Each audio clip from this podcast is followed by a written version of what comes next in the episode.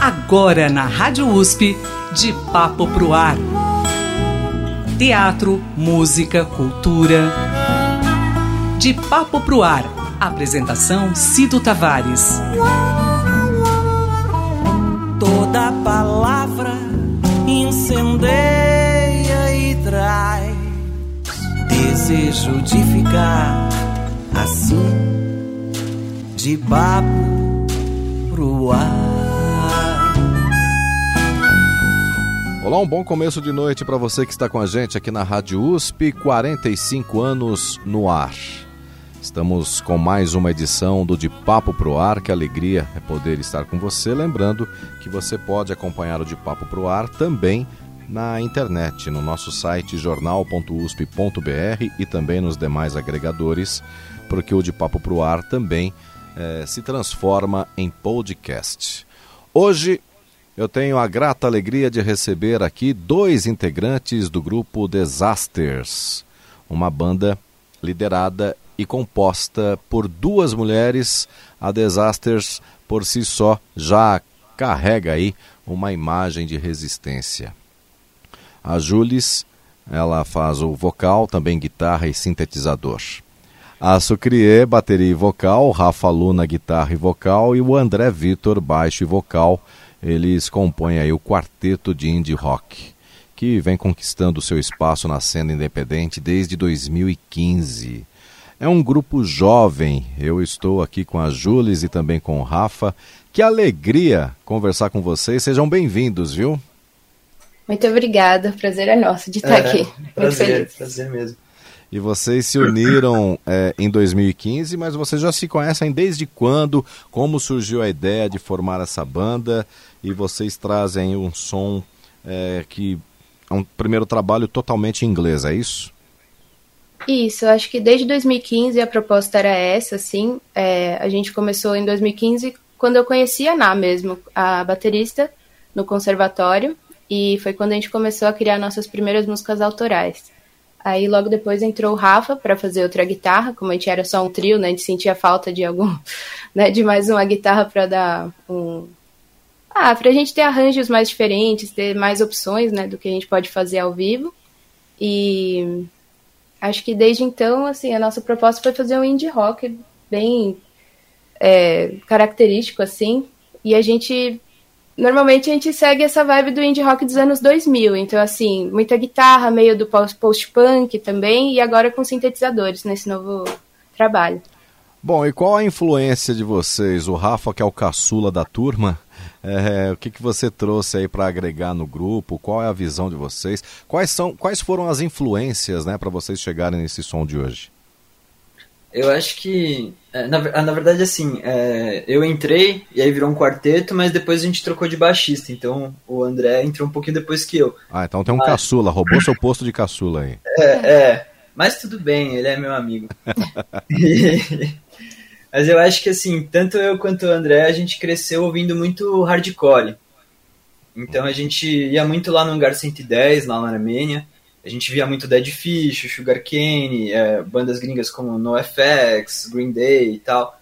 Eu acho que a gente trouxe um pouco dessa desse lado um pouco mais é, mais pesado um pouco e aí também eu tenho bastante de bagagem de rock, é, rock clássico, rock blues, assim, né? Tipo, de Pink Floyd a Deep Purple, assim, essa, esse rock meio anos 70, que acabou sendo incorporado um pouquinho. E aí, nos, sei lá, acho que desde a pandemia a gente tá ouvindo muito música pop também, que acabou vindo bastante no trabalho, eu acho, de uma forma meio acho que um pouco mais disfarçada que o resto, assim, acho que tem muito disso, acho que nos arranjos de vozes, na forma que a gente gosta de, de arranjar. Apesar de ser guitarra, apesar de ter distorção, apesar de ser uma banda de rock, a gente gosta do, do, de arranjos com aspecto mais pop também, que a gente adquiriu mais recentemente, né? Vocês estudaram aqui na USP? Sim, eu estudei na, na USP Leste, no marketing, é. É, eu fiz administração e fiz mestrado em musicologia também, na USP, na Fiz FEA e ECA.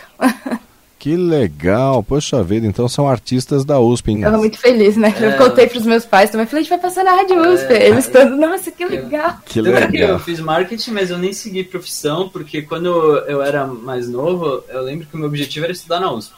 Eu nem sabia o curso, nem importava o curso, eu queria estudar na USP. Então, pra gente, realmente é, é realmente um prazer mesmo, é uma honra. Foi, eu não rasgo seda pra ninguém. Não.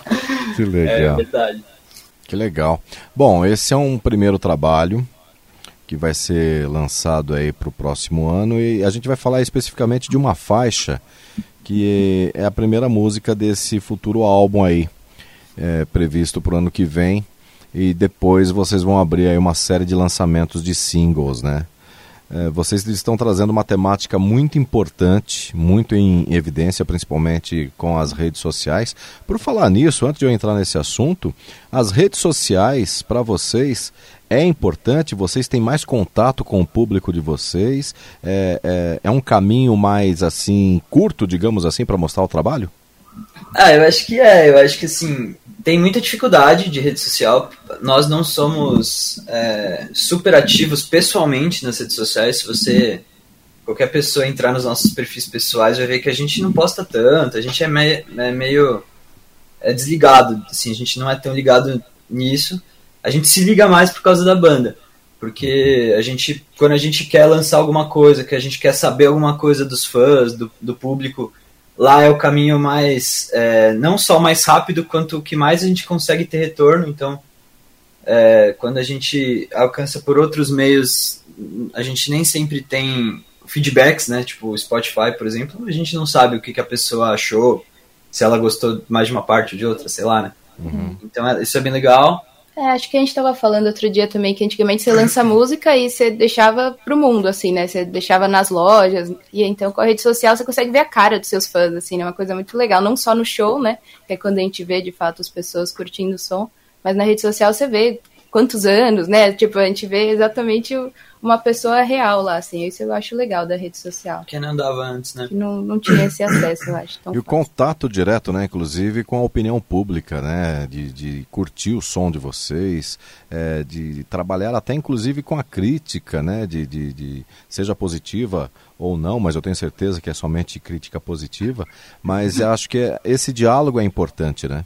Até para vocês tomarem um, um norte e um rumo na, nas próximas produções, né?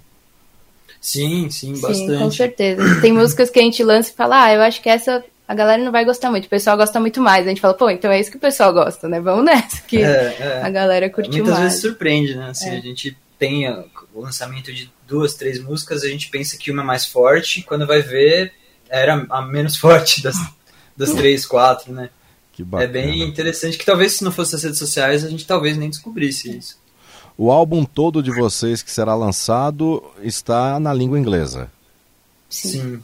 Tem. Acho Ah, não, tem não, né? Não, sim, tudo em Eu viajei aqui. Teve uma música que a gente escreveu que tinha um trecho em alemão também, mas ela acabou sendo lançada antes. Deixa eu perguntar. Ah, que legal, trecho em alemão. É, deixa eu perguntar, e a música brasileira para vocês, é, vocês pensam em, em, algum dia. Eu tô puxando a, a brasa para minha sardinha, tá? Mas assim, uma música, um, um trabalho, um single com, com música brasileira, vocês pensam nisso? A gente tem vontade, a gente tem muita vontade. A gente tem escrito coisas em português. É, a, o tipo de, de som é, é similar, assim, né? Tipo, os timbres, os arranjos são a ideia é que mantenha-se, mas a gente tem tentado escrever coisas em português. Uma dificuldade que a gente encontra é que a gente, a maioria das nossas referências crescendo, né, durante a vida inteira, eram em inglês nesse tipo de som. Sim. Então, tá sendo um desafio, porque a gente escreve e a gente acha estranho, a gente não gosta das coisas que a gente escreve. Agora a gente começou a, a, Eu não sei se a gente aprendeu a aceitar ou se a gente tá melhorando. Eu prefiro acreditar que a gente tá melhorando. É, mas, mês que vem, a gente vai lançar uma música que tem letra em português. Não é uma música nossa, é uma música é, de umas fez. amigas nossas. E a gente está participando. Então, dia 11 de novembro sai voz da Ju e voz minha é. cantando em português aí. Nossa que legal. Então, acaba sendo um, algum tipo de prévia também. Uma oportunidade para os seus fãs conhecerem aí um outro lado de vocês também, né? Sim. Sim, a gente está bem animado, bem ansioso. É. Que bacana. Bom, e, e, a música entrou na vida de vocês como? Eu, é, não de cada um, mas de vocês que estão aqui com a gente. Como que vocês entraram nesse mundo da música? Como que a, a música é, é, é igual para mim, né? O bichinho do rádio me, me, pegou desde jovem e é o rádio que eu escolhi, é esse meio de comunicação. E por como foi esse bichinho da música que picou vocês aí? Vocês falam, não, deixa eu seguir aqui na música que é o que eu curto. Conta tá você. tá bom. É, eu comecei a, a tocar teclado com oito anos, assim, eu não sei porquê, mas eu vi o teclado, assim, piano, eu queria tocar. Assim, aí eu pedi pra minha mãe, ela até brinca, falou, não tinha nem dinheiro para comprar o fogão que eu queria, mas eu comprei o teclado para para aprender a tocar. E desde então não parei, toquei teclado, violão, guitarra, e aí entrei pro rock, né? Na adolescência foi quando eu descobri assim o, o estilo que eu gostava mais. Meu pai gosta bastante também, mas é mais rock clássico assim, né? E aí eu descobri o indie quando eu tava né, na adolescência e foi quando eu me apaixonei mesmo e falei, não é isso, quero ter uma banda disso, quero tocar isso. E foi quando eu decidi fazer isso da minha vida. Que legal. E o Rafa? Eu, eu a minha história um pouco começa um pouco depois. Na minha casa, as, é, ninguém tinha uma ligação tão forte com música, assim. Tipo, eu tinha um, um, tio que tocava bateria e tal, mas eu não tinha, assim, minha mãe, ela não tinha um, ah, as bandas que ela gostava. Minha mãe gostava de, minha mãe gosta, né? Até hoje de, de MPB, é, e, e aí, tipo, as coisas que ela ouvia, eu ouvia, mas não, não me pegava do jeito que me pegou depois. E aí, com acho que 13, 14 anos, eu fui no mercado. Eu lembro que vendia CD no mercado naquela época. Não sei se vende ainda. Acho que não, nunca mais vi. Acho que não.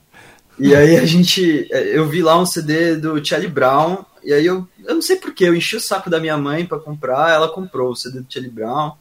E um do Marcelo D2, o Acústica MTV. E aí eu ouvi, eu falei, meu, que doideira, né? Tipo, nunca tinha escutado uma banda de rock direito, assim, né? Tipo, um, som alto, legal e tal. E aí eu comecei a querer tocar violão. Aí eu comecei a tocar violão, tocar guitarra. E aí um pouquinho depois, aí conheci alguns amigos da escola que tocavam também. O, o André era um desses amigos, era amigo de amigo, na verdade. E, e aí um deles falou, meu, vamos no show do Dead Fish. Aí eu falei, vamos, não sei nem o que é Dead Fish, mas vamos. aí fomos no show tal, e aí cheguei no show, eu vi a, a banda tocando, a galera pulando, enlouquecida, eu falei, meu, é isso que eu quero fazer da minha vida, assim. E aí eu fui ouvindo mais, mais, e fui indo para outros, outros caminhos. E aí, uma hora eu resolvi estudar música de verdade, que antes eu só tocava guitarra, assim, meio autônomo, assim, meio autônomo, Autodidata. não, data. E, e aí, no conservatório, eu conheci a Ju. Que bacana. E aí a, a ideia veio e vocês formaram esse grupo que estão aí desde 2015 na batalha, já com resultados positivos. E agora a gente vai entrar nessa faixa que será aí uma das primeiras do futuro álbum que vocês vão lançar para o próximo ano, que é Fake, Fake, Fake. É um assunto tão importante e tão abrangente, né, principalmente agora é, nessas nessas realidades que estamos vivendo aí. Muita informação fake, inclusive tem até uma novela agora que está no ar, aí, se eu não me engano, na Rede Globo, que traz essa, esse tema. É, da fake news, de prejudicar mesmo a vida das pessoas. E, e, e, essa música é um alerta, principalmente para a geração de vocês é, ficarem espertos com, com, com as notícias e não acreditarem em tudo, porque podem estar caindo numa fake? É, eu acho até engraçado porque essa música a gente escreveu antes das eleições de 2018, a letra. Poxa vida. Isso foi até, não sei se é sorte ou azar, né? acho que é azar, mas mas era sobre, na época a gente já achava que existia uma, uma, um sentimento nas pessoas, nossos amigos, na, na gente mesmo, de, ah, eu preciso saber tal coisa, e eu preciso descobrir agora no Google. Então tem essa. A gente começou a olhar para isso e achar engraçado. Falei, meu, como pode isso, né? Tipo, a gente acha que a gente pode aprender qualquer coisa no Google.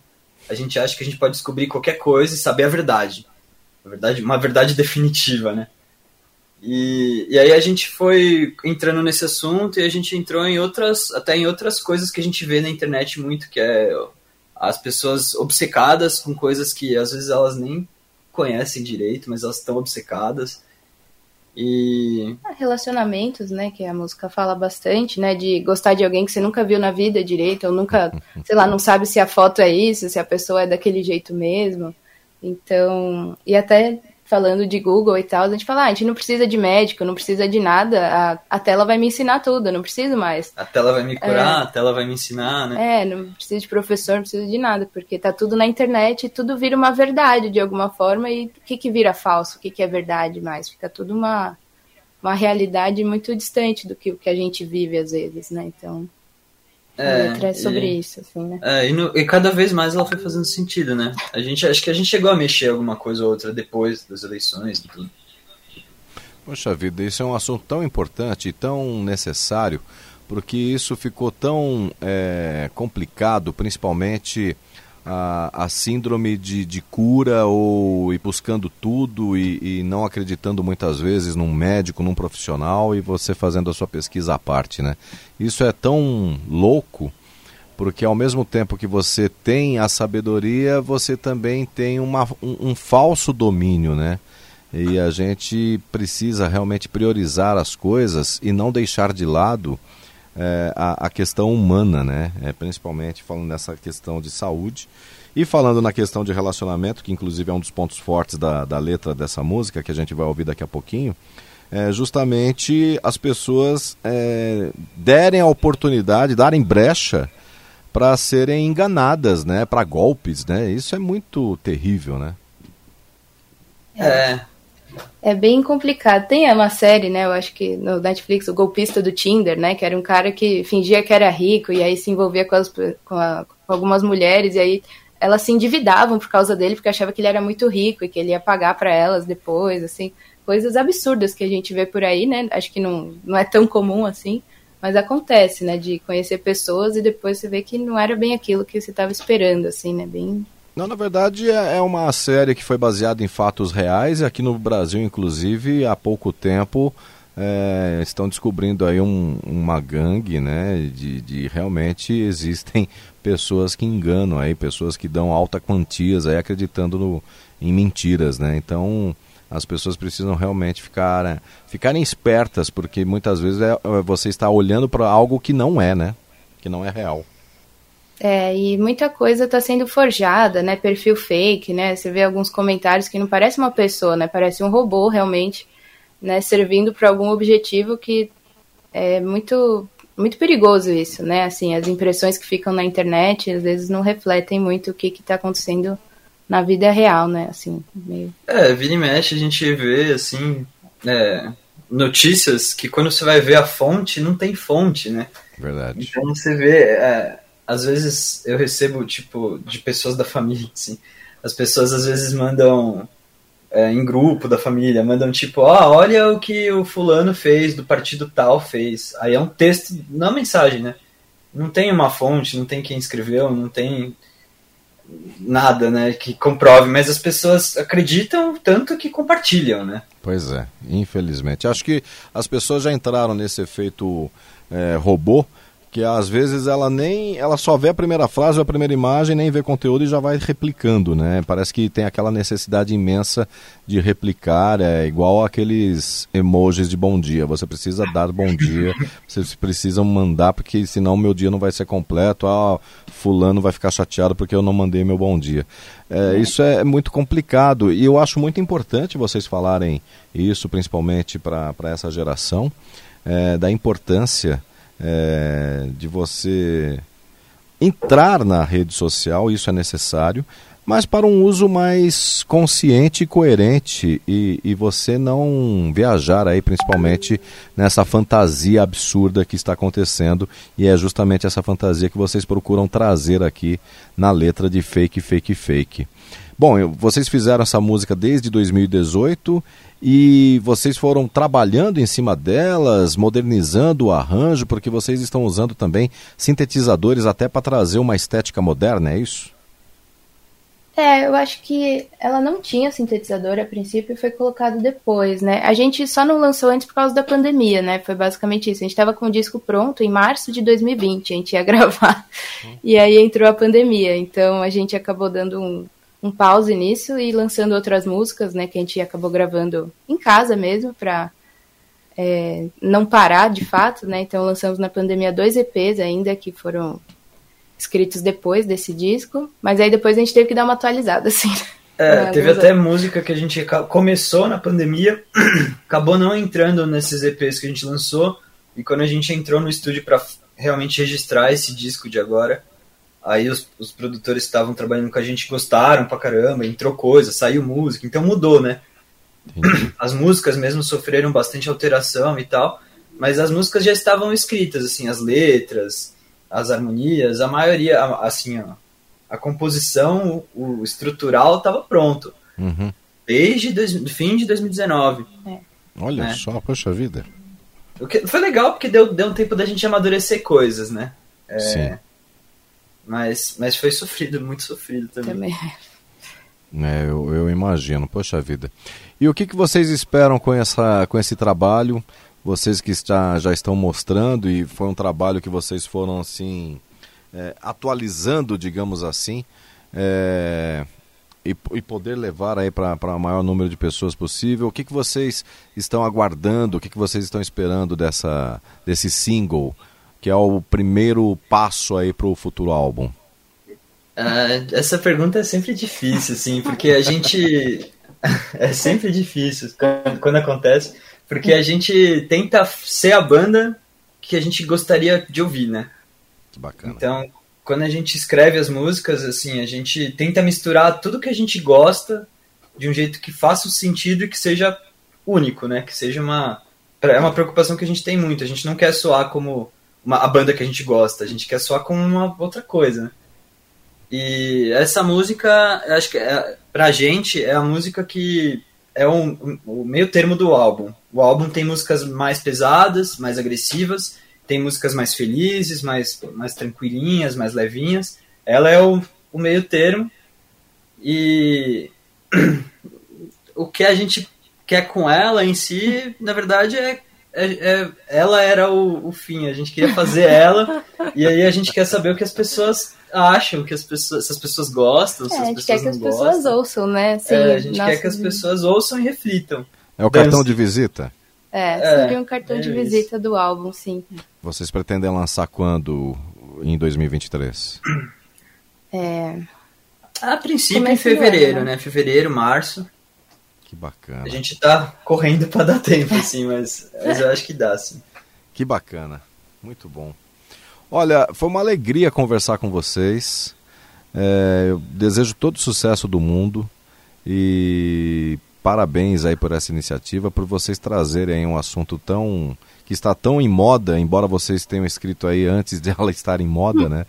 É, mas já existia fatos é, falsos, né? Principalmente na internet, aí muita ilusão. Eu acho que isso é até uma carência é, da população em geral, quando eu digo carência, é justamente da, do contato humano, né? Porque as pessoas estão tão virtuais, né? Vocês não acham isso? É, Eu acho, eu acho que tem muito do medo de ser esquecido também. A pessoa tem que postar todo dia, senão você esquece dela. é. Eu acho que existe esse sentimento, assim, na gente mesmo, como banda, e nas pessoas, eu sinto, assim. Eu acho que a pandemia aprofundou também, porque as relações sociais ficaram muito né, distantes, né? A gente não podia encontrar as pessoas, então a rede social acabou tendo uma força muito maior, né? E as pessoas ainda acho que estão muito com essa cabeça, né? De É, eu acho que vai essa- ficar agora, eu É, acho. Eu não acho que, acho que muda não. de volta. Eu, minha opinião, humilde opinião pessoal, assim. Que legal. Bom, Disasters com a gente. Conversei aqui com o Rafa Luna, também com a Jules Altoé. Que honra, que alegria falar com vocês. Todo o sucesso do mundo e que esse sucesso seja verda- verdadeiramente aí um algo presente na vida de vocês e que vocês possam aí nos, presente, nos presentear aí a cada música, a cada faixa, eh, nos surpreender aí com todo o talento e a união de vocês. E pensem aí na música brasileira também, hein? Estamos trabalhando nisso. É, pode E- deixar. Queria agradecer, Cido. É. A gente está muito feliz de estar aqui também, ficamos muito felizes com o convite. E, Bom, vamos com certeza considerar nossas letras em português, pelo menos alguma hora vai rolar. Dia 11 já tem um é, gostinho. Dia 11 vai ter um gostinho, mas a gente está trabalhando nisso. Também, também quero agradecer, a gente está muito feliz, muito honrado. E é sempre muito legal quando a gente tem espaço para falar do nosso som, do nosso trampo. A gente agradece bastante. É, num programa legal que nem esse, que a gente pesquisou sobre o programa, a gente viu que tinha muita coisa legal. Ah, é. que legal, então, muito obrigado pelo espaço. A gente está realmente honrado assim, de estar aqui.